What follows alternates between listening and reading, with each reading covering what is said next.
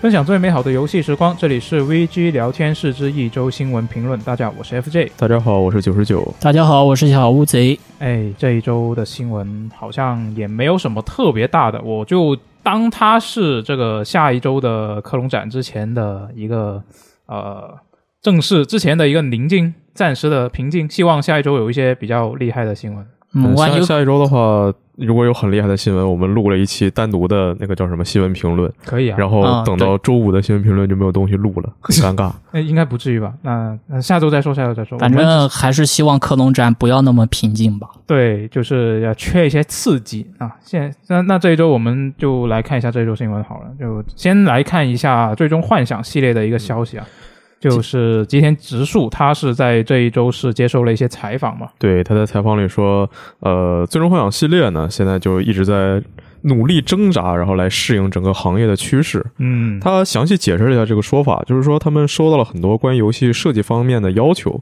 但是这个就要求实在太多了，肯定是用一部作品是不能满足这些所有要求的。是所以目前他们的想法就是做好几个游戏，在给定的时间内能做出他们就是做到最好的游戏。嗯，呃，接下来他还说，这个《最终幻想》系列啊，从来都不是追逐潮流，而是制定潮流。哇哦，这个顶着最终幻想，毕竟它是最终幻想嘛，嗯对那你顶着这个要求，然后大家就会期待说你要制定潮流。但是这些年 S E 它有没有这个本事呢？我觉得够呛。嗯，但是它又它又毕竟就是说它还是最终幻想，就是大家就依然就是哪怕知道说你最近几座是不是有点做砸了呀，但还是会期待你下一座是不是就好起来了。是那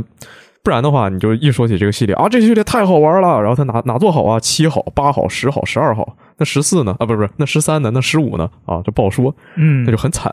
这个满足期待是一个很难的事儿，啊不管是这个满足玩家的期待，还是满足他们开发自己的期待。他在另一个采访里就说到，这个《最终幻想十六》的系统就是没有办法满足所有玩家的，因为他选择了当下更潮流，然后更呃更接受度更高的一个动作化的玩法吧。嗯，就这个一看就是他就没有在自己制定潮流嘛，他就是跟着潮流在走嘛。这个其实他选择做一个动作化的游戏，也没有什么好或者不好的分别。对，只能说在当下来看，这是一个更合适的决定。嗯，因为如果你坚持那些老方法去做一个纯正的回合制的话，呃，那就不是说没法让全部人满意了。我觉得就说难听点儿，可能会让大部分人不满意。嗯，因为现在你在网上会看那些评论什么的，有很多人他是看见回合制直接就不玩了。这种人是远远比说我可以玩回合制，然后但不是回合制的我也玩，比这样人要多很多的。是嗯，那我就不一样了。其实无论是回合制还是动作制，我都是通吃不误的。而且我一直觉得，就算是回合制的话，也可以做得很爽快啊。你像那个《女神异闻录》皇家版，然后还有《八方女人》，他们的战斗系统本身都是回合制，但是就可以做得非常的爽。你我在玩那个呃《女神异闻录五》的时候，基本上几十秒钟解决一场战斗啊。我觉得主要是你本身就是策略游戏的爱好者嘛，对啊还就是是不一样，就你就是我刚才说那种，作为一个能接受回合制的人，是可以接受其他类型的。对，嗯，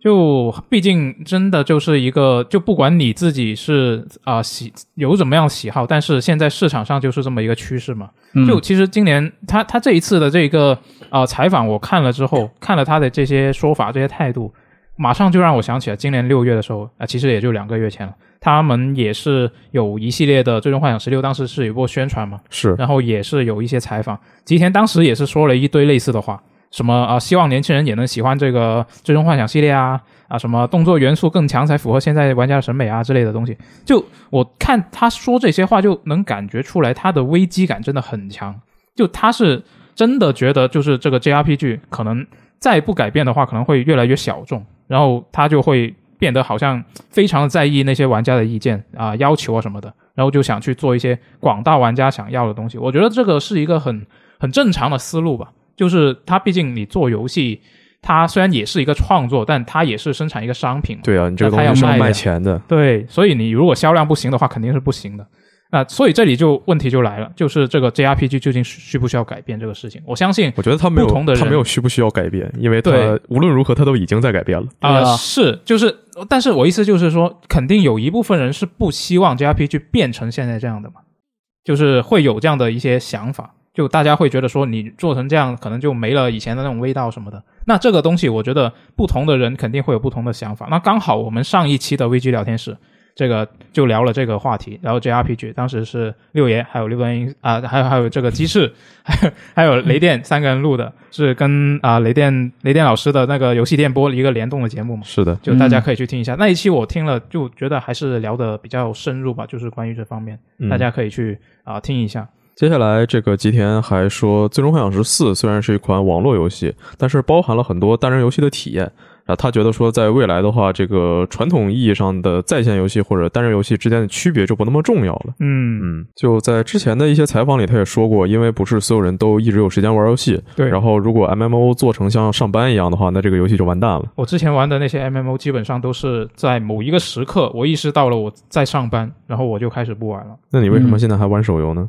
啊、手游不一样，手游它很怎么说，很碎嘛，因为我随时可以打开，这跟端就是 PC 端的那种还是不一样的。就在你看来，手游就是签个到而已。啊、可以这么说，我觉得。那我觉得，在碎片时间让我上去签个到，这个东西比让我去网游里上班还没有意义。这样的吗？对，所以我就是现在手游我也不玩了。原来如此。然后这个吉田他说，很多人都是在版本大更新的时候才回坑，一口气把新的剧情打完，然后就又 A 了。接下来，呃，他们一直在做的一个事情就是，《最终幻想十四》的每一个资料片都要有相当于单机 RPG 的内容量，然后是这种特别大的更新。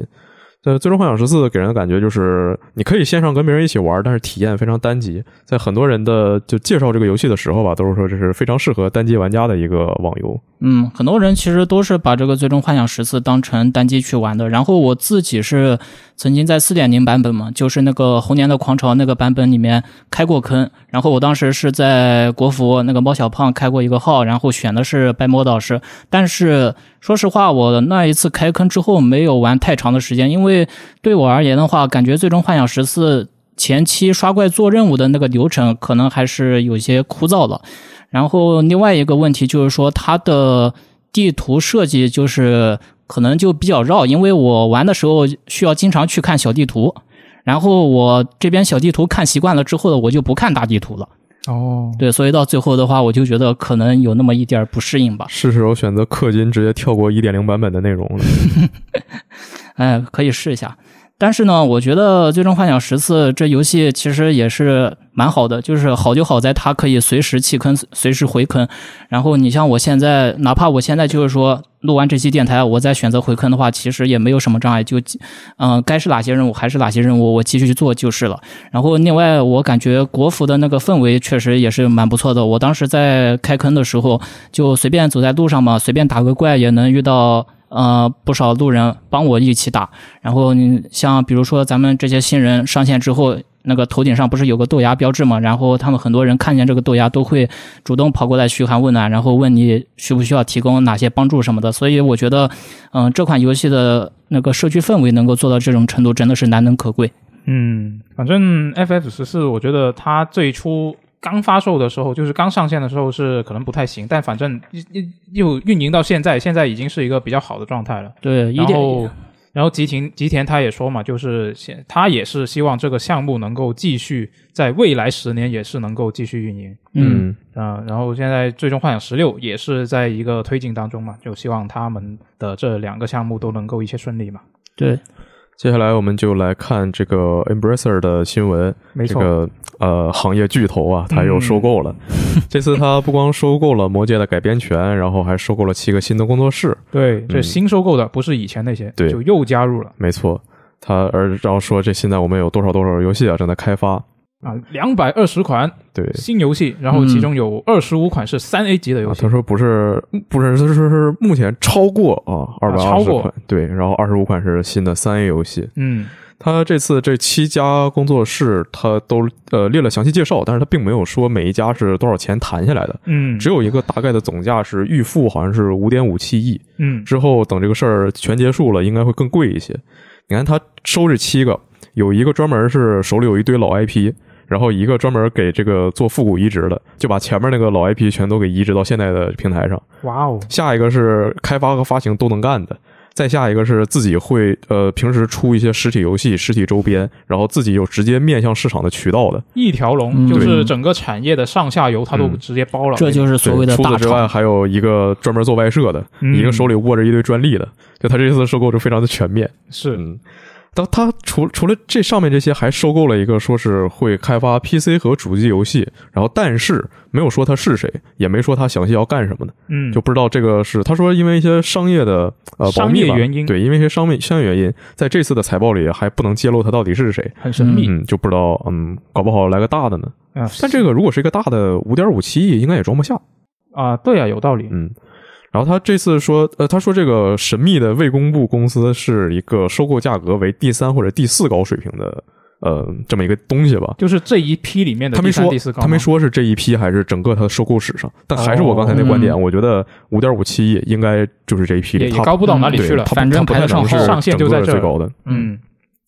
他说这个做二百二十多个游戏，这个我一点都不意外啊，对就，之前的我也说过，他们就是这个风格。你像去年五月他们发的财报，就说是有一百五十款游戏在开发，嗯今年要出来七十个。对，那这一年过去了，又新收购了不少工作室了，那新做的内容肯定也就更多了呗。是我看了一下他们官网，现在他们一共是十个大组，然后每个大组下面有细分，有的可能是下面有呃十几个、二十几个开发发行，嗯呃，这自己他就直接一百多个工作室，你再加上一些外部合作的，他他有接近二百个工作室。那如果说大家都不摸鱼的话，那这几年出二百二十个游戏，好像也还挺轻轻松松吧。对啊嗯比如说，就举例子啊，开始这个报菜名儿嗯啊，COS 前段时间改名了，改成一个 PL 什么玩意儿的，呃，不重要，反正它下面是十个开发，然后有那个黑道圣徒的 V 组，嗯，然后天国拯救的那个战马啊，做影武者那个飞猪，然后还有那个啊，它有它有五个发行，比如说那个发行地铁那个呻吟，嗯啊，THQ 更夸张，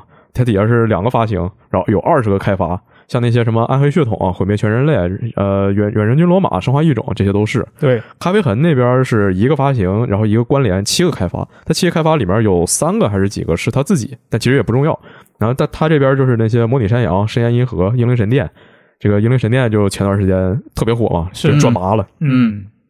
然后 A 组那边是十五开发，从呃比较出名的是前段时间从万代那边买了小小梦魇的 IP，对， C 班那边是三个发行，十六个开发，哇哦像鬼鬼玩人、雪地奔驰还有凤凰点这些的。然后他还嗯给、就外包给别人干活嘛。他被收购被 Embracer 收购之前，给那个巫师做了 NS 的移植，嗯呃移移植。然后他下面那个呃 Asprey 是呃前段时间做那个星战旧共和国武士的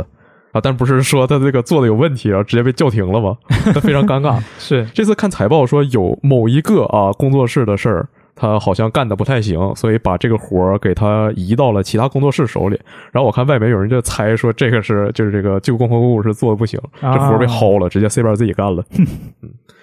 然后再就是 Gearbox，就是这这很出名啊，无主之地啊。虽然对这个无主之地啊，嗯其实 IP 还算是 RK 的，嗯但 IP 不是那个 Embracer 的。对，嗯，然后但是他起码他能做东西嘛，还有那个是《家园三》啊，《毁灭公爵》《神之陨落》，然后再就是经常给那些各种游戏出周边啊，什么那个黑马漫画，其对实也是 Embracer 的。是，然后他还有一个 A 组、一个 D 组、一个 E 组，这些就是做一些小游戏，但其实一共也都呃加一起也是二十几个开发团队。嗯，再之前的话，就是今年他收购了水晶动力，啊哎新收买购的嗯了 Ados 蒙特利尔、SE 蒙特利尔三个工作室。买了之后，他说这些啊老游戏我们要重置，这新作你也得做。那这网易旗下好多游戏呢。对，就很好好多可以用的东西，对，你说嗯像这个月往下，马上二十三号《黑道圣徒》，三十号《毁灭全人类二》，然后亚马逊也泄露了一个十月的《无主之地》啊，那个《无主之地》新传说就还是那个说，呃，其实 IP 也不是他的嘛，但这不算，这不算。那下一个就是 Gearbox，不知道他什么时候给这边干活呢？你这还给老东家打打工呢？啊十、一月的时候，《模拟山羊三》没出过二了，《模拟山羊三》啊，然后就是最近突呃亚马逊上突然出现了这个《死亡岛二》，对，就 这突个然就开始卖了，八年前公布的一个游戏，然后一直没动静，一直说这游戏是不是不做了，这游戏难产了，然后就突然开预购，然后二零二三年二月三日对，也也没有也没有什么官方消息，是嗯然后 THQ 前段时间自己还开个发布会，像什么《鬼屋魔影》，然后这个重启作嘛，这个是一个就应该是被誉为史上最早的生存恐怖游戏，嗯，然后这个《放逐二》，还有《海绵宝宝》《南方公园》，还有那个 RTS 那个《风暴崛起》，嗯，看着跟红警一样巨帅。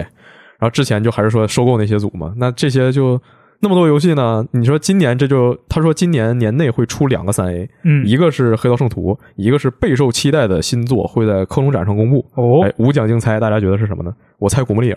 古墓丽影，嗯，呃，不好说啊，是我，但是我很希望它会是古墓丽影。嗯，因为毕竟它之前的一个现现在就是它重启之后，其实口碑就是越越做越越往下掉嘛。对，其就实现在其实他很重写的第一作也一般，但是后面两它座是实它在是太那重什启么了，，它第一部算是重启之后呃口碑最好的一个了。对，因为后面两个太差了。 对，就是它现在我觉得这个 IP 它是有很需要有一个东西来给它提振一下。对，嗯而且他说，就是 Embracer 他说这些三 A 游戏会在呃二五或者二六财年之前，这二十五个全出来。嗯，那你这剩下二十三个游戏还有四年呢，咱不着急，对慢慢玩儿。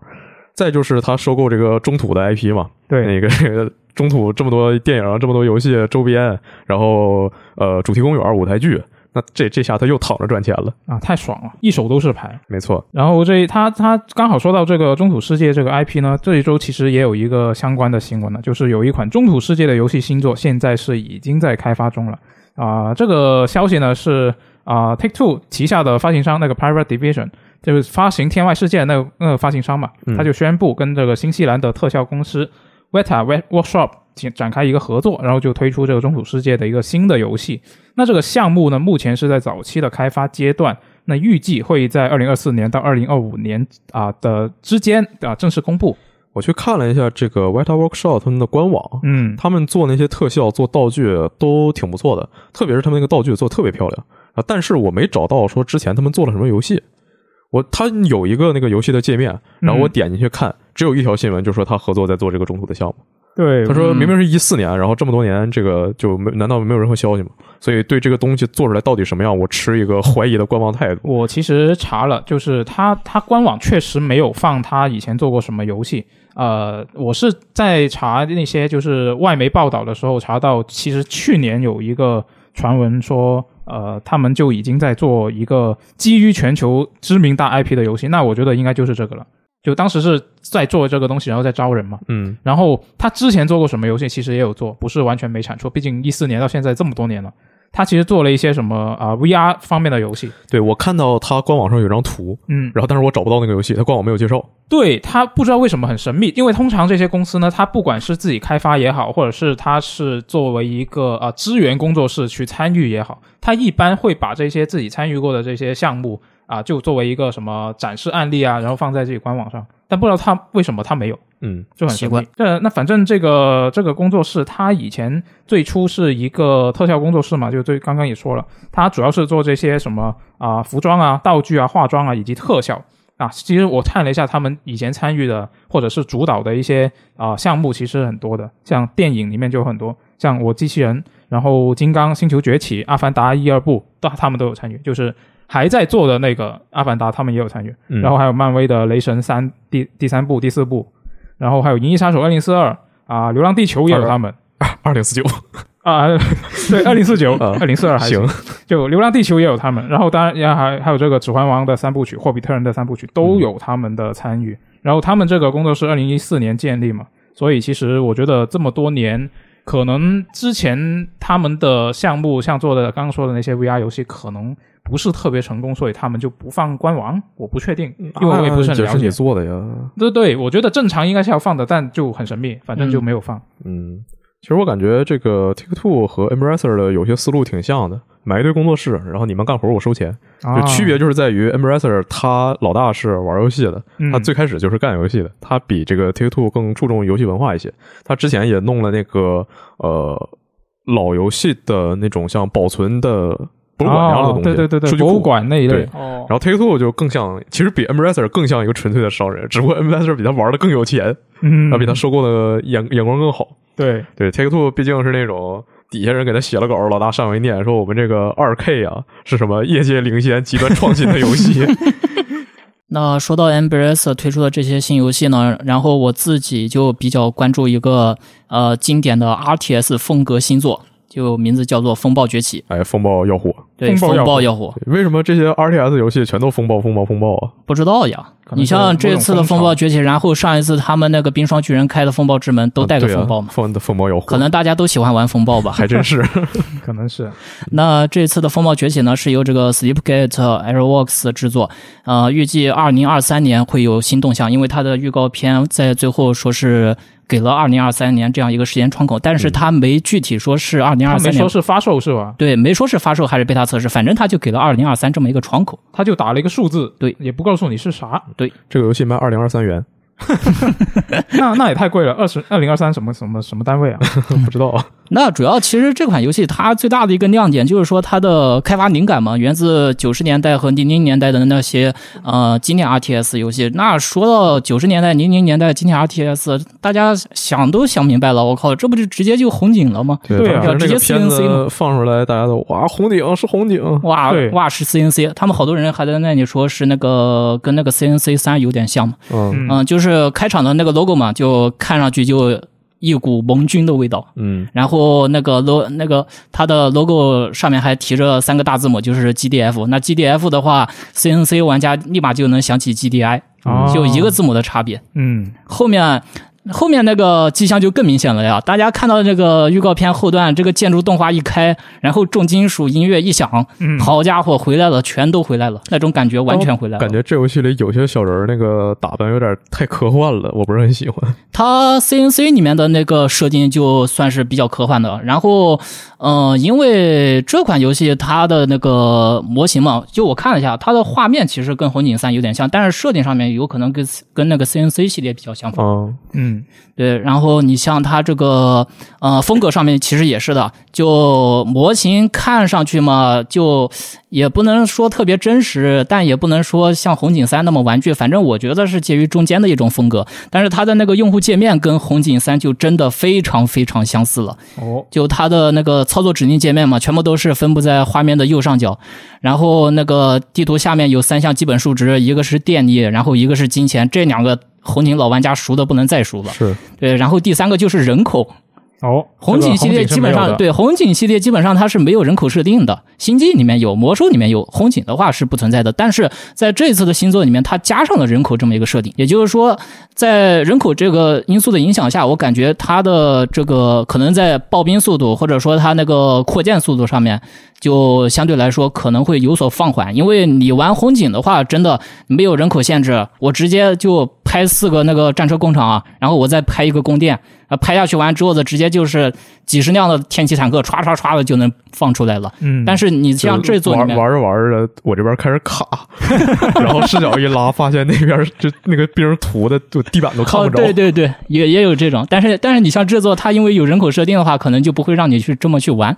呃，除此之外呢，你看它的那个建筑界面也是能看出来一些端倪的，就是，呃，大家看它那个画面右侧的建筑指令界面嘛，那很明显就能看出来那五项：一个科技建筑，一个防御建筑，然后一个步兵，一个载具，一个空军。那这个排序，这个排序，然后这个布局，基本上全都是刻在 CNC 跟红警玩家 DNA 里面的东西了。嗯是呃，所以说这个真的是红警卫直接拉满。那你要说期不期待呢？那我必然是期待的，因为我就是红警玩家嘛，我就爱吃这一套。而且你像最近这段时间，确实是的，呃，很多人嘛都在那里说什么。以前其实一直都有人在说说 RTS 药王药王，但是现在你看这样子算是药王的样子吗？那风暴崛起有了，风暴之门有了，然后今年十一月份还要出一个英雄联三 RTS 全面复兴。嗯我前两天看着 B 站有人发视频，然后说什么呃什么红警四时机泄露，哦，然后我我我当时我说这这哪年的视频？这是二零二二年能看见的东西吗？ 哎，你那个是就是我看那个视频嘛，看完之后的下面还有一个视频呢，是二零二二年八月份出来的，说呃暴雪即将发布《星际争霸》续作《星际争霸二》。就真的不是，就是我我我那个就说的还特别像回事儿，嗯然后上面还打那种就是特别营销号的那种呃描述啊，什么说明什么的，我就感觉他在整活儿，然后他好像他又特别认真， 我这看了半天这到底是在干嘛？啊不知不知道，反正这个二零二三年又我们又多了一个可以期待的游戏了，也挺好的。对，多一个 RTS。嗯那说完了 RTS 呢，咱们再来看一个 JRPG。嗯那啊这次的 JRPG 呢，就是前段时间惹起了一些这个讨论热度的《灵魂骇客二》。嗯，哦是对，虽然说这部作品嘛本身是属于按部就班的宣传，但是我们的日媒 Famito 同志为这部作品给出了三十八分的高评价。哦，那不是比那个《异度神剑三》高了两分哎，对，不仅比《异度神剑三》高了两分，还比《极乐迪斯科》高了六分。哦？那你像这次评委分数打的就是真的高呀，然后两个九分，两个十分，然后后面的评语也是极尽夸赞之能事，什么正统回合指令制战斗，绝妙的叙事手段，刺激无比的战斗节奏、华丽时髦的 UI 设计，反正哇哦，几百字的评语下来，你是找不到这游戏的一点点缺点。那你那在这个没有异度粉丝不愿意了，去找找法米通当时给《原神》多少分儿？反正你再联想一下嘛，你说这个《异度神剑三》三十六分，然后《极乐迪斯科》三十二分，然后现在这一把的呃《灵魂骇客二》三十八分，那大家都会觉得这个分数就很神奇。嗯，就刚才你说他那些评价、评语什么都说特别厉害嘛，然后我看贴吧有就是应该也是这个系列粉丝在那整活儿，然嗯后说他这些呃评评价这么好，其实都是可以用另外一种方法解读的。比啊如说一上来说它这是一个正统回合制游戏，就是这游戏玩法都是老一套，一点都不新鲜。精彩的故事，新玩家也能沉浸，就是说套皮世界观其实跟前作没什么联系。回呃你在回忆任务里能逐渐了解每个角色，然后暗示这游戏的角色塑造非常割裂，让你前面特别讨厌他，到后边他就强行洗白，收集恶魔，让人甚至甚至忘记推进主线，就是说主线剧情也没什么存在感。UI 很华丽，信息量大，就整个界面花里胡哨，看着就瞎眼。王道 RPG 里融入科幻恶魔中二，就说这是纯正的原教旨主义中二，就初中二年级最喜欢那种中二。 还有什么声优表现表现精良，就是说经呃制作经费全花在找配音了，玩的地方差不多得了。啊、看来樊米通还是还是话中有话嘛。哎，其实我觉得这些就是非常主观的东西嘛，就大家不要就就太认真，就是一个参考嘛。呃，对，其实，在翻米通这个三十八分评价出来之后呢，呃，你像外网那些其他的评分网站，呃，MC 和这个 OpenCritic 他们的这个媒体评分也已经逐步放出来了。其实你在看外网的这些评论的时候，你很容易看出《灵魂骇客二》这部作品的一些长处和短板。嗯、他们很多的这个外媒评论都提到了《灵魂骇客二》这部作品，它的角色塑造确实很牛逼，嗯然后它的战斗系统呢也是相当的爽快，但是。有一个问题，就是它游戏里面的那些地下迷宫、地下城迷宫设计的就比较枯燥乏味。哦，对这个那是那这个呃反米通没有提这个，对，很多人其实就是很多外媒都已经提到了这一点，但是翻米通的话，你就是找不出它的任何一个缺点。嗯，对，所以我从一开始的时候，因为这个游戏我是从它公布之后就一直在关注嘛，然后呃预告片一路看下来，反正我说实话，当时第一眼看见翻米通那个三十八分评价的时候，我真的不太相信。哎，我给法米通想了个借口，嗯，就是说他为什么没发现他这个关卡设计乏味呢？因为他不是收集恶魔吗？他没推主线。哦，然后他另外一个评语里说什么一上来剧情非常吸引人，他也没说后来怎么回事。我估计他搞不好真没那什 么。对你这光收集恶魔就够三十八分了。 那所以说这一次呢，它的这个。嗯，更多的媒体评分放出嘛，也算是印证了我初步的一个想法。其实我一直就觉得这个，呃，《霓虹骇客二》可能，当然就是说，不是说它不好玩啊，就是说它可能到不了那么高的分数。嗯嗯，那其实说到这里的话，可以直接衍生一下这个关于游戏评分的问题啊。游戏评分这个真的在，呃，各位玩家，然后包括游戏媒体看来，都是一个比较老大难的问题。你像对于媒体，我们自己作为一个评价者而言的话，你这个评价就比较微妙。那所以我们现在不打分了嘛。对，对，主要是这个这个其实你很难说，因为你说不你你说我你尽说可能他这个写一篇文章说他好坏是可以的，然后但你把它量化成一个数字是很难的。，对，很难，嗯真的很难。就是你很多东西，你虽然说我们写评测，可能就还是希望尽可能的客观一点，但嗯，你非要说的话，其实这个东西它就很难客观。这个不可能完你全客观说的。你说喜欢不喜欢这种，明明就是主观的东西嘛，你怎么客观是吧？对，所以我我自己写评测的时候，我就是尽可能把这个游戏的一些客观存在的东西，它有什么有什么，这个东西它客观上是怎么样的就摆出来，嗯，然后就说说呃分别说这些部分我是喜欢还是不喜欢，那这个我觉得是最大程度上的一个呃客观吧，我觉得但已经是你极限了你这样还会出现其他问题，比什如么呢比如说，就是像之前我写一个迷失，啊然后那个迷失我玩的时候，我觉得这游戏简简直太简单了。然后跟其他人聊的时候也说这游戏操作简直太简单了，啊嗯，然后我就说这游戏很简单，根本不会卡人。然后就有人跟我说，他这因为很多人说这个游戏的视角做的有问题，然后它画面又特别亮，进去就晕三 D，哦不晕三 D 的人他也晕，然后就玩得特别难受，路都找不见，根本玩不下去。然后说啊，这游戏根本不会卡人，扯淡。那那晕三 D 这个没办法啊，这个是那那对啊，就说没法客观。嗯，那那你只能说 我哦这个我都我甚至预想不到这个问题。嗯啊，确实，因为通常晕三 D 是第一人称会比较常见，对第三人称就比较少。对，那确实，如果还是有比较敏感的人，那也没办法。就还是那句话，不是所有的人都晕三 D，也不嗯是所有的人都不晕三 D，、这个就真的要看个人的主观情哦况了。对，所以这个就只能参考嘛，大家不要把太打太太把这个媒体评分嗯啊、媒体的评价啊当太当回事，都是给你参考的而已。因为媒体评分这个东西，实际上因为首先第一点，分数它本身就是一个量化的数字，所以说大家看见分数的时候，总是会那个不自觉的把自己的一些感受给带入进去，嗯，说呃你给这个游戏打八分，然后我这边看了一下，我操，这游戏怎么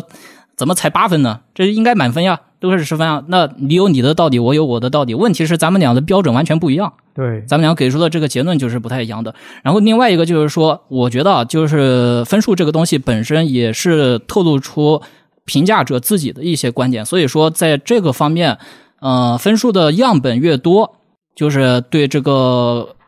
就越有可能去反映这个游戏的真实素质，因为你一个人打评分打十分，跟你一百个人打评分打十分，跟你一万个人都觉得说这是个满分游戏，那这个说服力是完全不一样的。嗯，然后你像，就算所有的媒体打高分或者打低分，嗯、就比如说这很多那个上一次那个《死亡搁浅》嘛，IGN 六点八，嗯，呃，六点八完了之后的，不照样有一大票人说什么 IGN 不懂小岛秀夫吗？是，对，其实很多游戏都是的，你这个媒体打了高分或者打了低分，那不关键，那那都那都没关系，你直接你自己把这个游戏玩到手，你自己的感受才是最真实的。是，对，所以说对我个人而言，评分这个东西真的也是就跟 FJ 说的那样，看看就行了，大家没必要把它太当一回事。嗯，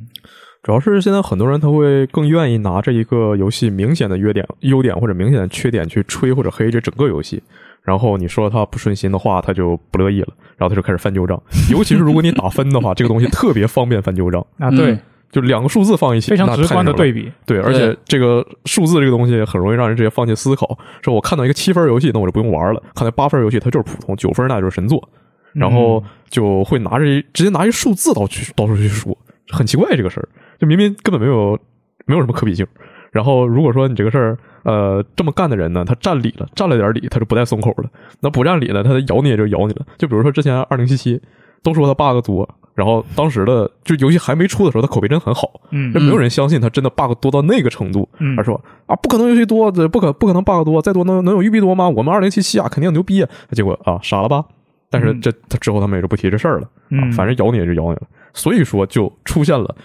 呃什么四个字的游戏可不敢乱评那种情况。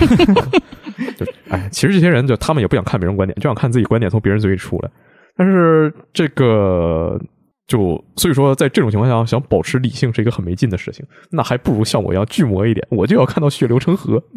哎，呃，再就是一个我觉得挺无聊的事儿，是我写了几千字评测呢，发下去之后啊，评论来大哥说啊，这游戏怎么样？这个这游戏你给多少分儿？好玩吗？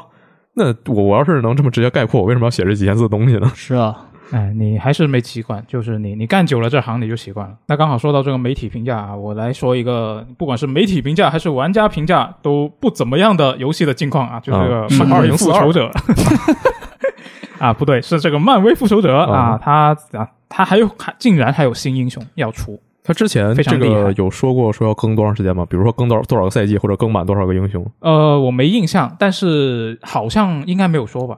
哦就嗯就他他肯定是希望能够长久的做下去啊，就我我在他我的觉角度得来我觉说得 S E 肯定希望《水晶动力西游记》要爆书，啊，这样的吗？啊，对，不不可不好说。那反正这一周是这个福布斯是采访了这个漫威复仇者的首席设计师嘛。那采访里面就透露说，下一个要加入的新英雄就是这个冬兵。那然后这个其实你严格来说的话，它并不是一个官方然后正式宣布的一个消息，但是它是采访里面然后这个人自己说的。嗯那我觉得嗯也是啊、也也是一个这比较正式的消息吧。八九不离十了。对，就虽然还没有一个具体的细节公开，但是这个采访里面是说呢，这个冬兵是会有属于自己的一套动作模组。那我看到这个说法，我第一反应是觉得说，诶，这么好吗？然后我认真一想，可能也不一定有那么好。就是他下面他还那个采访下面还有一段解释，啊，就是他他怎么说？他说那个啊，虽然说他有一套独立的动作模组，但是啊，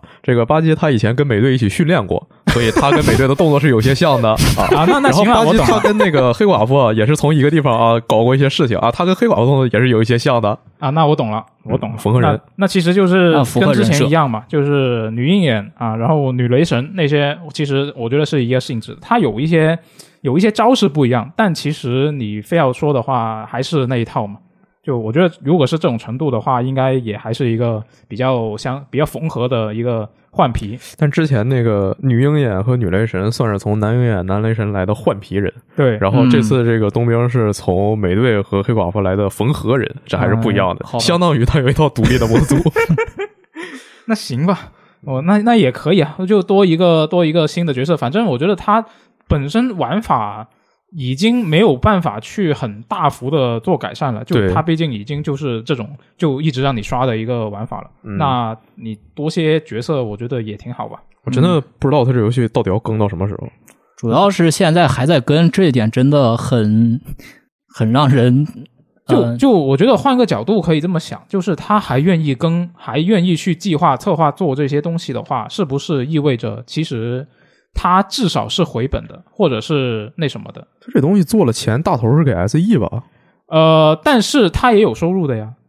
那他自己做新的东西不好吗？我不确定，就那他可他能都被可能就都被跟 SE 他 E 给卖了，还得帮 SE 在这缝缝补补呢。那可能可能就是跟他们的就是跟 S E 签的那个合约之类的东西是有有一个、哦有一个嗯也约有束可的，能嗯，也有可能，那不知道。那反正这个游戏就啊也不会有太大幅的改善的，我你觉给得我维持更新三年啊，三 年。 嗯，反正反正不是艰难的决定，一切好说不？就就反正现在它是在这个 XGP 里面也玩得到嘛。嗯就如果你是有这个 Xbox 或者是比较好的 PC，然后你对这个漫威题材本身也感兴趣的话，他的你就 PS 订阅也可以玩。啊、对，是的，嗯就就反正就是你只要你能玩，你不要你不需要发花费这个额外的成本去玩的话，那你还可以试一下。对，嗯有时间就试一试。就它上线了，反正你也就不花钱嗯试一下啊，然后啊真烂，然后就 实实实在实在不 行那就关掉只只玩一个那什么，只玩个单人。对对对，就玩你玩只单玩人感只玩受一它下的差不多单单得人 了部分也挺不错的。可以可以，是。那那刚好，我们也也聊到这个漫威的消息。那这周还也有另一个漫威的一个相关游戏的消息啊，就是这个据说，据说这个正当防卫系列的开发商啊，雪崩工作室，他阿们瓦兰是 奇，曾经开发过一款钢铁侠改编的开放世界游戏。然后呢，就介绍里面是说，这个玩家是可以操控钢铁侠，然后飞到这个游戏内的任何地方，然后用他那个手部冲击爆啊，什么把人打穿墙壁什么的，玩家可以从任何地方起飞，飞到任何地方。好家伙，小星 空！就这个消息呢，是已经离开了雪崩工作室的那个联合创始人桑桑德伯格他透露的。然后他就说呢，这个项目是有很多优秀的人才参与了开发。本来这个项目是已经开发了好几年了，但是啊，在二零一二年的时候，这个项目就已经被漫威那边就单方面的就砍了。钢铁侠那几个电影是哪年出 的？呃，钢铁侠第一部是零八年，嗯，哦，对他其实他当时电影出来之后，其实每一做的电影它都有一些配套的游戏，配套但是手游吧都不怎么样。对，有很多是手游。就我感觉跟电影配套的游戏都很烂，啊，对，是的，就真是的，为了蹭一个热度来那什么。对，它其实是一个配合这个电影宣发的一个东西，就嗯就宣发的一部分嘛，相当于是，嗯，就像 Gameloft 以前是做了很多的那些免费的啊、呃这种电影相关的手游，就衍生的作品，就嗯都、大多数都很烂，确实我，觉得游戏还是得加把劲，但跟嗯那个玩具什么的不能比。玩具那边就是经常呃，我们会经常看到说什么哪个电影要上映了，对然后孩之宝或者乐高或者谁谁出个新玩具，然后这个电影剧透了。嗯哦嗯这个东西是因为他们有一些历史性的教训，所以他们是能抢在电影之前把玩具可以先上架的。嗯那但游戏的话就，呃，他可能这个事儿通知你的时候，玩具那开开个模儿直接就做好了。那对。游戏你现开始弄，然后等电影上映，其实你也来不及。对对他，除对非就是整个连电影项目就初期策划的时候，他就想好了要这连这连着游戏一起做。嗯嗯，就田不然中就弄的很话，难排期肯定不够。对，是的，嗯，这个呃，印象里好多的漫威游戏，也不是好多啊，反正是至少是有几个都说是啊、当年开发怎么怎么样，然后后来就取消开发了。嗯但是说实话，我现在也想不起来都有什么游戏了，嗯，是不是有有什么金刚狼的，还是死侍了呀，还是谁呀？说之前在开发，然后后来不做了。就我怀疑是不是呃，他可能最初想法是就是沿着像呃一一零年之前其实有很多这样的例子嘛，嗯，就是或一一零年前后吧，也不不只是之前，就有很多电影相关衍生的一些游戏的项目，其实都有做。当时你可以说这是一个风潮，就是很多都会这么做，但实际上出来结果就是很多都不行，口碑不行，然后也赚不到钱什么的，可能是嗯，感觉像那段时间漫威给出很多授授权，然后又后悔了，然后一下把这些项目全砍了。对，可能就是可能就是看到这个情况，然后就后悔了吧。我我猜是这样的，我也不知道。但那几年就是一零年前后那段时间，很多游戏就是刚刚换代嘛，PS 三那时候，嗯很多游戏其实特别有想法。然后如果说真能做出来，它应该卖相还不错吧？哎那你要说放现在，放二零二二年，你让我想做一个钢铁侠开放世界游戏，那我第一反应就是你到地图的各个地方收集素材，然后给你的护甲升级，给你的技能升级。对，那我觉得也可以啊，就只要他能做出像圣哥那样的飞行手感的话，我可能这、呃也会挺喜欢吧。就、嗯当然，他具体玩法也是另外一回事啊，啊嗯这个就。啊，也不知道他有什么细节啊，就看以后有没有一些什么业界内内幕爆料，然后就让大家看一下这个被砍掉的这个项目原本是一个什么样子。像那个之前《星球大战》一三一三还是什么东西那个，对啊什么放点放点能看的什么片儿啊、图啊什么的，对啊，我还是还是挺有兴趣看一下它原本是什么样子的。陷入循环。嗯，就哪怕说这个东西你最后发现真的做不出来，那做不出来为什么做不出来呢？一定是当时你概念想的，把自己想太厉害了。那嗯就让我们看你的概念。有可能、嗯是。那接下来我们来看一下下一条新闻好了啊、是这个索尼方面的消息啊。这个宇宙机器人系列的开发商 Tim Asobi，他的创意和工作室总监最近是接受了外面采访嘛，然后他就说呢，他们的下一款作品将会是迄今为止最大规模的游戏。然后他还提到了 PS 五的这个 DualSense 的手柄是已经成为了他们团队的一个特殊武器，这大概就是在暗示他们之后的作品仍然会非常重视这个手柄的它的各种特性的一个发挥吧。嗯这个小机器人儿他们已经是 PS 唯一指定吉祥物了。呃，P 呃，日本 PS 那边偶尔还发个什么多乐猫，对然后以前这个 PS 四还送主题的时候，有时候也是多乐猫主题，嗯但现在别的地方真看不见了。是，这个组他其实之前做的也都是那个 VR 小机器人儿，然后嗯 PS 五那小机器人儿、PS 四的小机器人儿。呃，他之前作品其实规模也不大，对那这次这个迄今为止最大，应该也不会说是一个什么三亿游戏那么离谱。嗯，只是他们工作室最大。对，而且他们一直做这个机器人儿的话，我其实完全想象不了他们就是难道说会做一个什么别的题材吗？啊、不知道，我我猜应该也还是机器人，我猜的，那不好差不说。多做更多的机器人，更多的选择什么呃 FPS 机器人、开车踢球机器人、呃恐怖游戏机器人。哎，也可以 啊，把它做成一个就一个非常就一个 IP 嘛，就嗯一直发展下去也可以，直接就变成索尼版马里奥了是吧？嗯也不是不行。那这个采访里面呢，他是也谈到了工作室现在的一个现状。他就说呢，这团队现在是有个项目在做嘛，就是刚刚说的这个迄今为止最大规模的一个作品。然后另外还有一个小组，可能几个人啊、一个非常小的一个小团队，然后就是做一些探索啊，尝试一下新技术啊，孵化一下新想法啊，这么一些事情。而且是为了保持这些员工的新鲜感，他们会经常给这个大团队和这个小组的人员经常去轮换。就是你可能这个人在这个呃大团队里面做做个几个月，或者是做个半年，然后就抽调过去小团队那边做，嗯，对然后就你就你再在换回去。这边敲代码敲累了呀，下个星期你可以上那边擦开飞机去了。擦咖啡机还行。就我想象了一下，这个小团队这种小组的工作，想象一下好像也挺快乐。就我我我不确定啊，就是我想象他这个小组应该是一个没有什么工期约束，就没有说你这个你这个星期要把这个部分给做出来什么的。然后就可以天马行空的想一些我有什么可以做啊，有什么想做啊，然后就也不用太考虑就是那个什么机能能不能什么实现之类的，然后就我只是就在一个概念阶段想一些想法什么的。对，完全不用管这东西能不能实现了。 没有，他还是要想能实现的，就是呃，可能就不会受那么多的束缚吧，我猜的。嗯，就如果是这样的话，还挺快乐的。但这我感觉个。毕竟这是工作呀，应该不对至对，于。我觉得也不至于到这种地步。而且你像 Tima Sobi，他本身这支队伍就是说从，呃，去年的那场日本工作室风波之后留下嗯来的那个团队嘛。那既然留下来了，肯定还是需要拿出一些自己这个得心称意的作品嘛。嗯所以我觉得提马索比他在索尼内部团队里面的这个压力一直是存在的，要不然他也不至于就是说工作人员我开发和研发轮换轮番的换。其实说白了就是让这个整体的工作人员的素质提高。那素质提高，它的目的是什么？还不是为了提高自己的竞争力嘛？啊，那肯定是 给我来个死魂局小机器人儿， 可以。死魂技每每个玩法都来一遍。嗯，那说到这个索尼呢，这周是也有其他的一些消息啊，啊，就是这个漫威蜘蛛侠高清版，它不是已经上已经是在上周是登陆了 PC 平台嘛？是的，然后根据这个第三方的统计，它是已经成为了索尼在 Steam 上面推出的首发热度第二高的游戏，是仅次于这个战神。嗯，呃，我还以为他会就是在在出之前啊，嗯我会以为他能就是跟战神。不好说谁上谁下吧，但应该是完全差不多的一个水平，哦因为我觉得蜘蛛侠的粉丝基础很大，嗯应该有道理会比知道确实战神的人更多。嗯，那反正它现在就是一个第二高的一个状况。那但是这个不是重点啊，上上了 PC 之后，就大家打了各种 mod 嘛。你像那个 M 呃 MG 满天飞，那斯嗯坦李满天飞，黑猫满天飞，当然还有那个金并 满天飞。对，然后呃，还有就大家比较喜闻乐见的 MG 和呃黑猫的一些清凉夏日衣服。哇哦，嗯，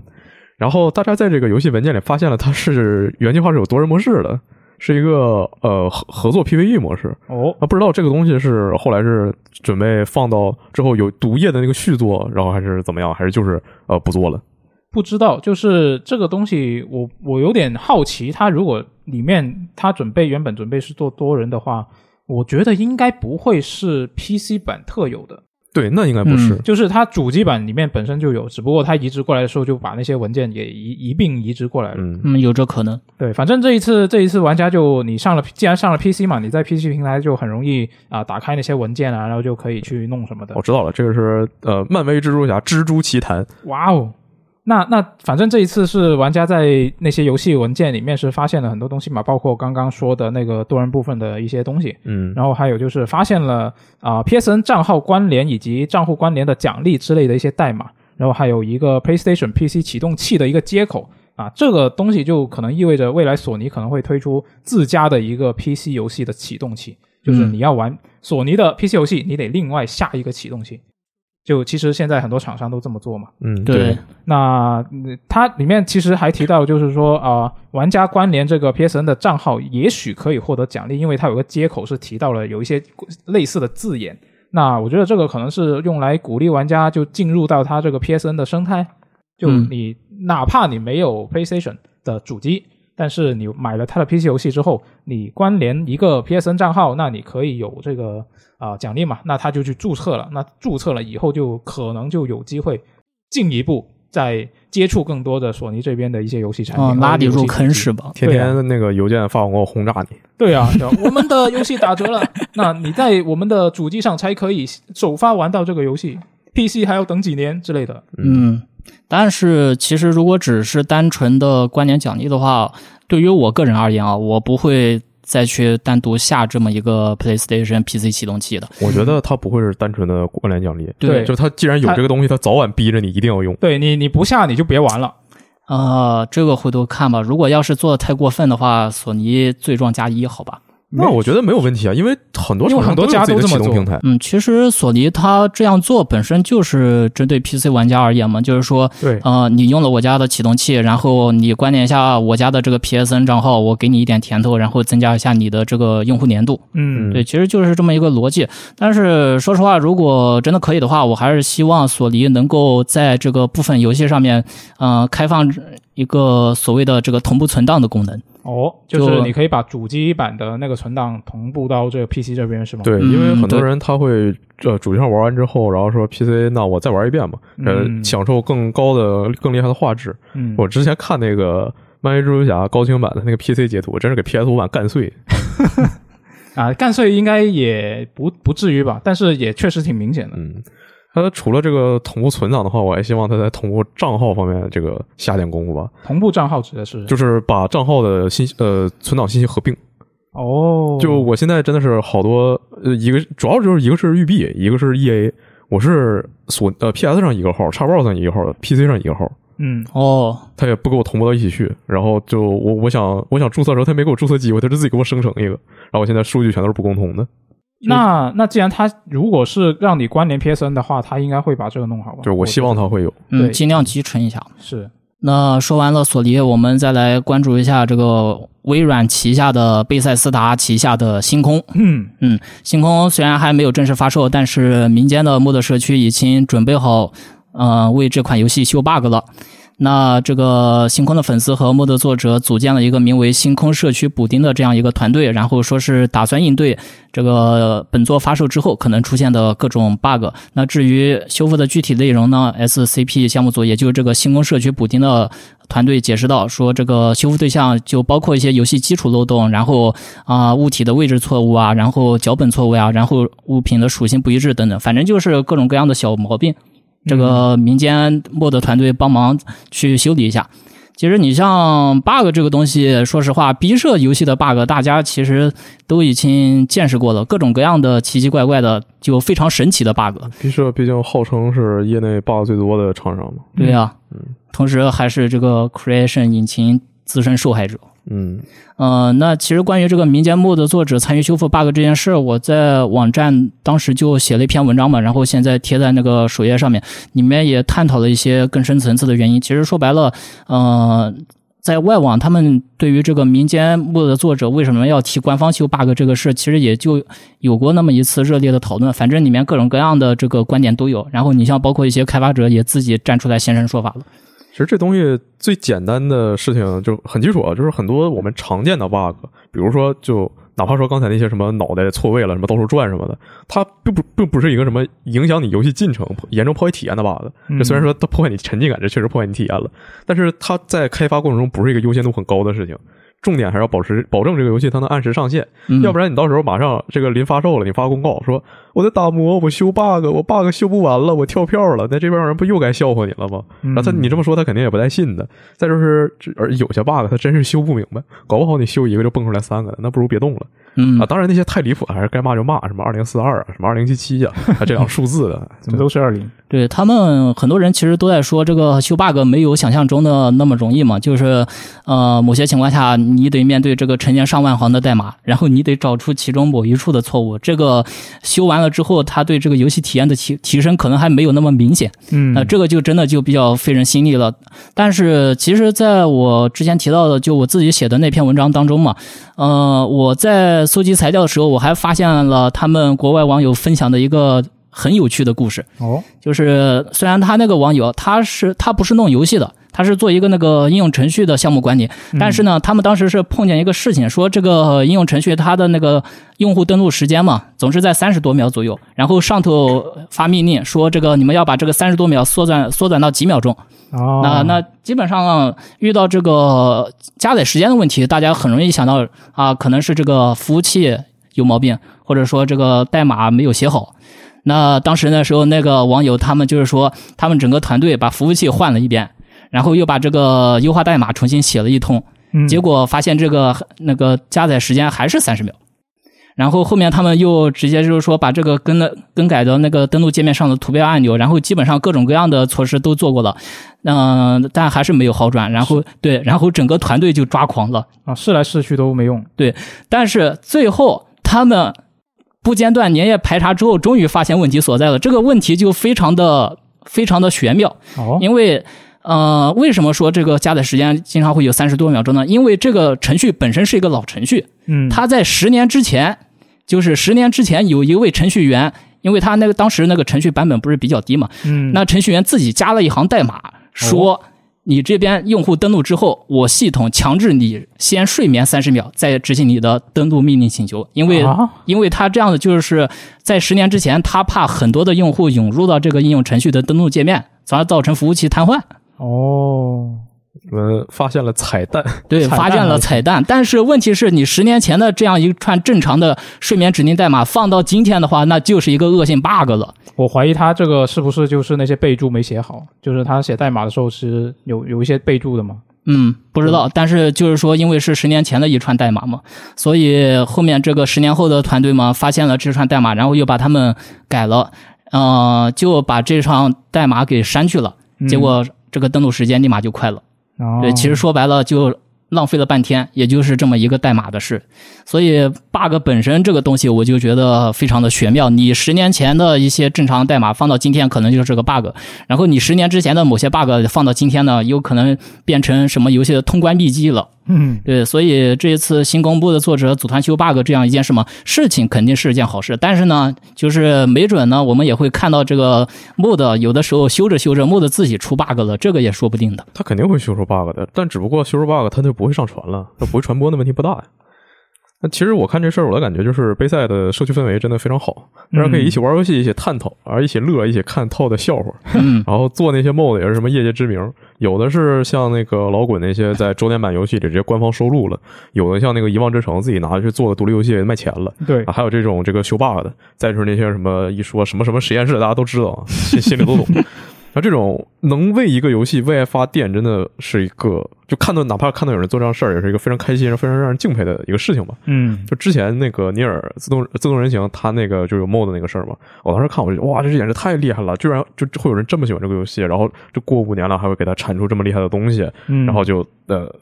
心情激动啊，给他写新闻啊，写写那个文章啊，梳理这个事情啊，结果评论区就说啊，你这都骗人的，啊，你是不是没活了？啊你在这水新闻，真没意思。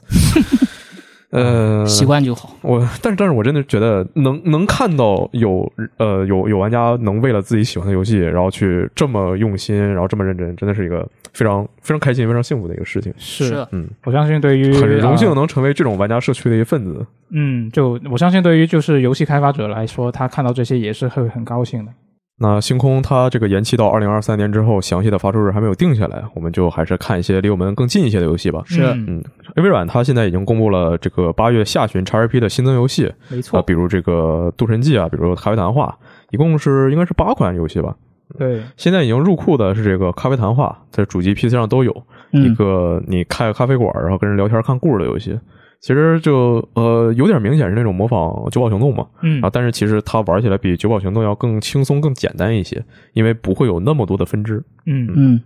呃，八月二十三日是《午夜格斗快车》，它登陆主机和 PC，就是之前说那个大家都模拟器，打得很爽，真的很爽。嗯没然错，后可以发展出各种各样的流派。八月二十五日，《龙脉长歌》最终版登陆主机和 PC，然哇、后这游戏居然登录 XGP 了，牛逼！嗯，这个，但是，但是我我没玩过它的前作啊，我有在思考要不要玩这个游戏。嗯，啊看我看之前这个系列的口碑都挺好的，对它评价很啊好，对对对但是对我我不知道它和前作剧情是不是完全连着的。我靠，既然登录 XGP 了，那我得试一试。完爆。然后这个 EX Apunks 是也是登陆 PC 呃 PGP 了，它这个就是之前什么深圳 IO 还有什么 Last Call BBS，就是也是那个人做的。嗯，这是要每每半个月一次把他所有游戏全插塞进 XGP 吗？啊也挺好啊，我觉得都挺好玩的。是，倒倒那倒确实挺好玩的。嗯八月三十日，《盟军敢死队》高清版主机加 PC 首发就加入 XRP 了。嗯，然后同呃八月三十日还有这个《渡神记》《菲尼斯崛起》那个玉尔达，对我我一直之前一直想买，但是一直忍住了没有买，现在不用买嗯了。啊、那这呃把正好。行，你们你为什么忍住了呢？呃，因为当时还有别的游戏，我当时是在它跟英灵殿之间犹豫，然后最后买了英灵殿。那我觉得就算他进了 XRP，你那些没玩完的游戏不还是没玩完吗？还是不确买，还是不玩 啊？但是这个这个我就没花钱了，我我稍微玩它一下，我不用打通，我就觉得已经赚了。啊，感受一下，错感受一下玉尔达这个对神作的模仿怎么样？有没有嗯还原神作？误呃 Q，、依然是在八月三十日不朽，然后登陆 PS 和呃次世代 Xbox Series，就是这个它是一个真人那叫什么来着？呃，真真人扮演那种呃剧情选择项的游戏，嗯，然后它我不知道为什么这种游戏它不上呃老主机，可能可能就是不上了，就做这么决定就不上了。就只上次世代。它之前这这个制作者之前做那个《Her Story》是一就是这两个游戏是同类型的嘛，嗯，这次的就是呃，有一个女演员，她演了三个电影，然后但那三个电影都没都没上呢，她就失踪了。你要看她拍当时那些试镜啊，还有那个拍的过程那些片子，然后找出一些线索，发现这个事情到底是怎么回事儿。哦，这个《Her Story》挺有意思的，但是《Her Story》好像没中文，我不知道这个有没有中文。嗯再就是八月三十，小卷零登入主机和 PC 平台。这个游戏画风比较卡通，但里面有很有特别多的那种大眼睛东西。阿然后阿罗最怕的大眼睛。对 这个比较比较打怵这个东西的玩家注意一下。嗯八月三十日有一批游戏叫离库了，首先是《黑蒂斯》啊，这个非常出名的肉鸽游戏啊。没错，你现在开始玩还来得及，嗯就稍微感受一下。那这游戏不得打三十遍才能那什么呃，那不是你不不一定要打到什么呀，就是我觉得可以简单感受一啊？下。感受一下玩法，然后对剧情匀一匀得了，是吧是？之后十二分钟也会离库，对十二分钟什么时候进的我已经不记得了。十分钟首发进的呀，对，首发进的我不记得它什么时候发售的了。啊、我也记不清了啊，去年不知道。去嗯我年记得只这游是戏去年啊当当时啊，对对，应该去年夏天，我记得玩对这游戏巨热，就明明很期待的，这身上巨热，心里拔凉拔凉的， 很期待这游戏，然后这游戏做巨差。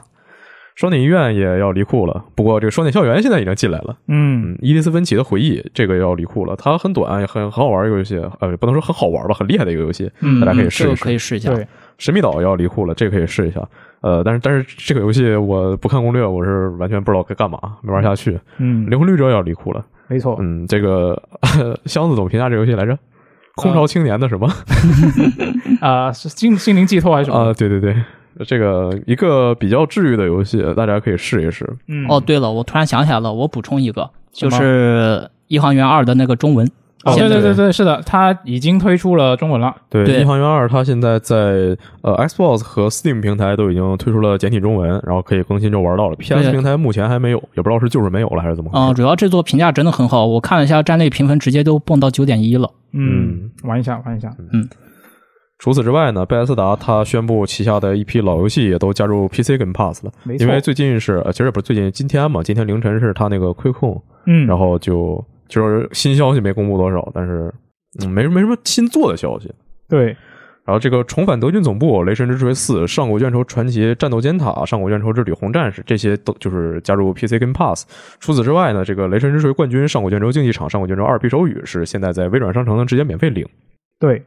然后最近是这个 PC Game Pass，它的官推啊是换了个头像，然后大家就发现它是死亡搁浅的图。其然后实就其实最开始大家没发现死亡关键，啊，对，最开始对对对对他的头像是一个就是小山坡嘛，嗯然后就有对人对说对那石头是什么，然后就找。就最开始大部分人说是死亡搁浅，然后但有人说那个就是因为死亡搁浅和那个叫什么地狱之刃，他们取哦对景对都是在那个北欧冰岛还是哪儿的嘛，嗯，然后就就其实挺像的。就有人觉得说这是不是地狱之刃啊？啊哎还还有人就比较离谱啊，说这是星空，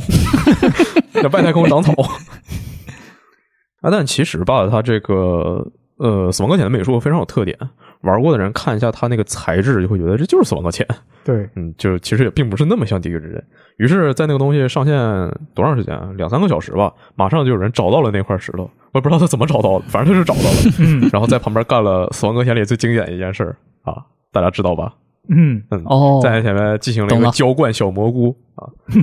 呃，然后第二天，这个 Xbox 他们就啊，不是这个 PC 跟 Pass 他们就换了一个头像，换成了一个还是同样的场景，只不过下雨了。今天早上的话，他就又换了一个，换成直接是有什么建筑啊、什么汽车呀、陷在那个黑泥里，下的那个雨，天上飘着全都是什么螃蟹、小鱼什么的，那这很明显了，这就是死亡搁浅了。嗯，嗯，这知名舅舅党汤姆·亨德森就说啊，这就是死亡搁浅，马上就要入库了，周六就要正式官宣了。嗯，就明天嘛，我录电台的明天放出来的时候，应该就他应该已经宣布了吧？对，应该是嗯差不其多实反正他第三天换了，就今天换了这个头像，就不用他说也很明显了。对，只是不过我现在就很好奇，他这个东西是怎么谈下来的？是不是 PC 版直接跟五零五谈的？不知道呢。对，是不是就如果是这样的话，那它应该只能进入 PC 跟 Pass 了，主机呃 XGP 应该是进不去了，因为对主机它应该绕不过索尼。对，就嗯它主机要上的话，还得跟索尼谈。嗯，嗯，那行吧，那大家听到这期电台的时候，应该就有结果了。我们这里讨论好像也没什么意义。是的，嗯，那最后我们来看一下这个读编往来的环节。那刚刚也提到过嘛，我们上一期的这个啊、VG 聊天室是放上传了一期啊、这聊 JRPG 的一个电台。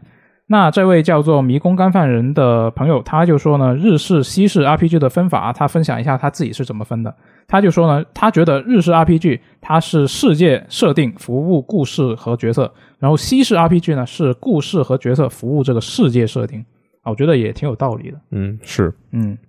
他这个 ID 是迷宫饭的粉丝吗？啊、不知道，可能是呢。嗯，好。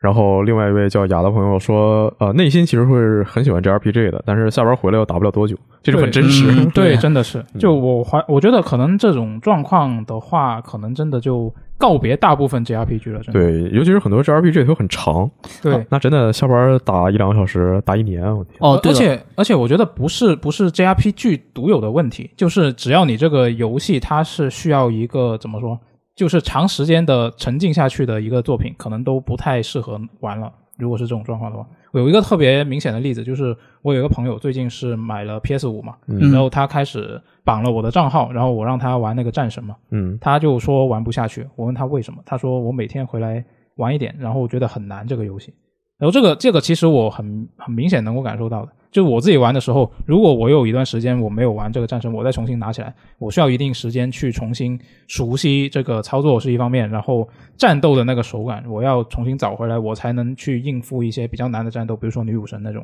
嗯那所以如果像他这样，呃，他其实我那个同学他是有一段很长的时间都没有在玩 PC 和主机游戏了。他他上一次玩应该是就是 PS 五的上一次，应该是初中的时候的 PS 二，对，哦，就有这么大的一个空窗期，所以我觉回得对回他想来起说了当时拿《混沌之刃》的连段，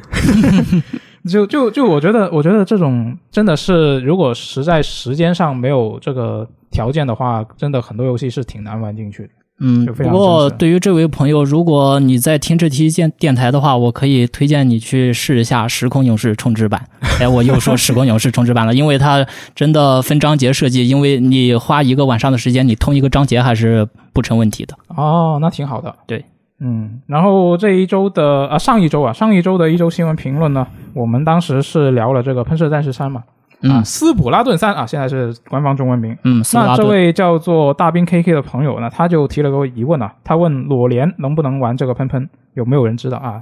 对我觉得肯定不行吧？任天堂那个网，我说一下我自己的经历嗯啊。二代的话，其实呃，我自家的那个网络裸年没有问题，是吗？对，哦，这个可以而对，而且还很流畅。这个可能也得看他自身自家的那个网络是一个什么样的状况，就其实每个人可能不一样。喷射它的那个匹配机是这样的，它是说把那个各个玩家他的这个网络组到一块，就相当于在玩家之间先组成一个局域网。就是相近网络的条件的人会一起是吗？对，然后官方会不定时的，就是说对这个网络进行检测。哦，也就是说，除了官方检测的那段时间，其他时间实际上就相当于我们几个附近的地区的玩家搁在一个房间里面开局域网打，这样的吗？，对，这样一种匹配方式。哦，呃，所以说这个联网质量的话，其实还是有保障的。主要大家把这个联网的设备什么的，就是稍微花点心思，呃，应付一下，应该是没有问题的。嗯，对，啊要但实是实在不行就找那些加速器都有那个免费试用啊，多长对时对，间你嘛开加速器对肯定没问题。然后呃，也是要不就关注一些打网游的大主播，他们会有什么呃加速器的白呃这优优优惠码，或者干脆就是白嫖码。嗯，分对分，一下福利什嗯么的。对，但是毕竟他们也没给我们钱，所以在这我就不点名了。呃但，其实我觉得你主机也买了，游戏也买了，我觉得再弄一个加速器也不是成本特别高的一个事情吧。嗯，加钱加到底嘛 加。速器哪买个都买好了哪个好用哪个不好用，那都哎不好不好说。对，就就可能问题就在于说，我可能不知道哪个加速器好，我不知道选啥好，嗯，然后就哪个便宜又好用呢？啊对，他又没给我钱，我在这我这对，哪哪个个加速器的区域带，你要是看见，就是要是听见我们这些话的话，赶紧同我们联系一下啊。对反正对对工商对未开放啊。呃广告位招租，嗯然后同样是聊这个喷喷啊，这位叫做端木天河的朋友呢，他就说起，就是有人是觉得这个喷射战士这个啊斯普拉顿啊这个系列，嗯，它是上手精通啊上上手和精通都很难。然后呢，他就觉得他就提了一个不同的看法，他是觉得说这个喷喷徒弟的这个玩法，就算是输了都能够感感感受到这个乐趣，就是它的那种负反馈没有嗯像啊什么王者荣耀啊、撸啊撸啊这种对抗性比较强的游戏那么大。嗯，我分两个方面来说吧，就是首先上手难这个，其实，呃，大家进游戏之后随便找一把那个单管枪就可以了，就是说像八五八九那种，那那种真的操作非常简单的。哦你嗯对你你只要对着一个点射就可以了。然后后面说的这个负反馈没有这么大嘛，其实。呃，分人吧，因为有的玩家他是真的就是那种土地流玩家嘛，嗯，就虽然说自己玩的可能就技术不是那么好，然后跟别人对战的时候就经常容易被拍死，但是，嗯、他自己就是起一个刷子，然后在这个场地上面随便刷一些这个面积，然后帮队伍获得多的，呃，帮队伍获得更多的分数也是可以的。其实我觉得 Splatoon 这个游戏真的就是每个人有每个人的玩法嘛，你可以往前面冲，你也可以在你也可以在这个后面无限的刷地，啊、当然这个 lower level 一响的话，大家都是跟这个 大家都直接就疯狂起来了，嗯所以这点还是需要注意一下的。是，那反正这个喷喷三代我们很快就能玩得到了啊，嗯但是也没有那么快啊。那那下周有什么游戏呢？就是这个八月二十三号有这个《黑道圣徒》以及《午夜格斗快车》。 严格来说说，，他俩并是不是在一天。啊，是吗？对，严格来说，《黑道圣徒》是八月二十三日会解锁，然后《午夜格斗快车》要等到二十四号。哦哦，但是差不多，就对同都是那一段时间。嗯，然后二十四号有这个《尼罗河勇士二》啊，是一个非常不错的作品，啊、嗯大家也可以试一下。嗯，然后八月二十五号有这个《地球防卫军六》，还有 SD 高达激斗同盟，然后还有刚刚我们已经聊了一段时间的这个《灵魂骇客二》。对，Family 三十八分呢。没错啊，那实际上游戏品质怎么样，当天我们啊、呃应该就有很多玩家就会知道了。嗯，那说完这下周游戏，再说几个延期的游戏吧，都是本星期公布的一些新消息啊。嗯首先是《暗邪西部》，它原定是九月二十日发售，现在延到十一月二十二日了。呃，这个也是 THQ 他们的游戏嘛？对，对，然后就你看，这这是又又又一个 a m r a s e r 他们底下又一个游戏，也是今年的。然后这个东西他们说是就是没算在他那个三 A 游戏里，等于哦说这个在他们自己定位应该是个二 A 游戏。嗯因为我看评论区有人说，呃 a m r a s e r 他们是但凡是个三 D 游戏都算三 A，其实不是的，他们自己自己定位还是比较清楚的。那虽然说之前好像有点奇怪，他把那个呃生生化异种啊，就是他好像是算成三 A 了，嗯啊我不知道是我不知道他怎么想的。不知道，然后瑞克与莫呃瑞克与莫蒂主题呃主创打造的那个科幻 PS《海洋 Life》，它是原定十月二十五日发售，现在延期到十二月十三日了。嗯，这个这游戏首发进 XRP，然后延了两个月，那就等等呗，反正也是今年。哦霍格沃茨之遗这个是延期，它延的比较远啊，它从这个二二年冬季假期直接延到了二三年二月十日。嗯，呃，往好了说，就是它起码有个确切的发售日了，对嗯之前是没有的。嗯，对，那就只能等着看了，因为下个星期就是科隆游戏展了嘛。是，然后这个霍格沃茨之遗就是会到时候公布一些新的消息啊、但是啊、什么消息呢？就我估计也就是个实际演示吧。毕竟现在发售日都定了，你总不能再呃反向跳票吧？ 对啊，嗯然后呃，科隆游戏展是在这个北京时间的八月二十四日凌晨三点是它的展前发布会，它展会的时间是二十四日到二十八日。然后这其中像什么五零五啊、THQ 啊、UB 啊，他们的这些好安南安南梦宫啊，好多大厂都会参加，但是还没有公布自己的详情参展时间。对，呃，现在公布过的比较重要的就是 Xbox，他们会在八月呃北京时间八月二十四日晚上八点至第二天呃就是二十五日早上凌晨两点是他们的展会时间。但这个时间有点太长了，我估计没有人会呃很少有人会完整看他直播吧。它对主要还是面向能现场去能现场体验的人。是的，那除了刚才说的《后公司之遗》，其他也有一些现在确认会在克隆展上公布消息的游戏啊。首先就是《消失的光芒》，它要公布它的呃剧情 DLC 首个剧情 DLC《血系》的完整预告片，到时候会嗯可能会有它的详细上线时间，还有一些新情报吧。嗯那这个《消失的光芒》，它这个说发售之前啊，说自己要更新五年呢，嗯这现在这第一年还没过完啊，加油加油！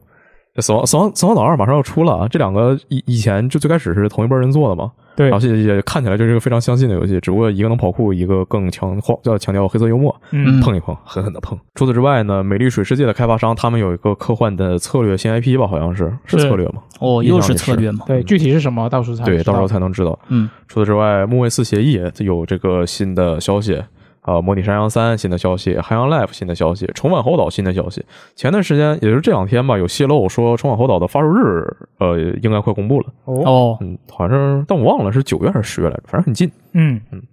之后就是索尼克未知边境，这个其实在上一次电台也说了、嗯啊。之后是 Tell 呃 Telltale 他们的一个太空题材的游戏，哦，那个名字不记得了，但是看着跟他们之前的风格非常不一样。非常不一样，就不是可能类型也不一样了，是吗？嗯，我感觉是，我嗯起码看起来是这样，因为我就看了一个十几秒的一个预热短短片，哦，那下周就看一下。然后《逃生》系列最新作《啊逃生试炼》这个会在克隆展上公布新的消息。这个游嗯戏真的从公布到现在，我已经不知道多长时间了，呃，三四年吧，我记得好像是一九年公布的。嗯，这个游戏是《逃生》首次啊支持线上联机，最多可以四人一起联机，哦然后而且这次你可以战斗了，你可以哦下陷阱，你还可以干脆直接上手跟人那些怪比划比划。那挺好。可以战斗了，有可以还手了，可能就相对来说会没那么恐怖那说不定可以还手了，所以这个场景做的更复杂，怪更凶了呢。啊，也有可能。对，这就真到时候再看了。现在他连他其实连平台都没定呢，嗯因为只现在他一直宣传是只上 PC，但我觉得他又不太可能只上 PC。啊，那反正下周克隆展，那很快就可以看一下这些刚刚提到这些作品有什么新的情报。啊很尴尬呀、这个白天也是展会，晚上也是展会，然后就嗯，如果说我熬夜看了展会，那第二天我又不是很想调休，但来了之后，那这个通勤路上又少看了很多内容，很难受，怎么都我很觉难受得他那些白天的应该不会有一些非常集中的东 西。我们的白天不就是他们的晚上吗？我意思是他的他的那什么，就是我们的那个什么，啊、对，好，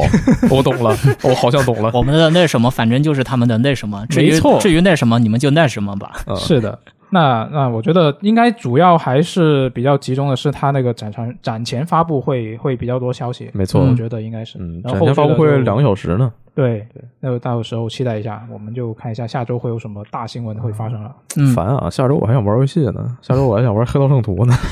我游戏现在也没玩完呢。呃，一一起一起推进，一起推进。行，那我就们嗯到时候再就说，是，那我们就下期节目再见，拜拜。拜拜。拜拜。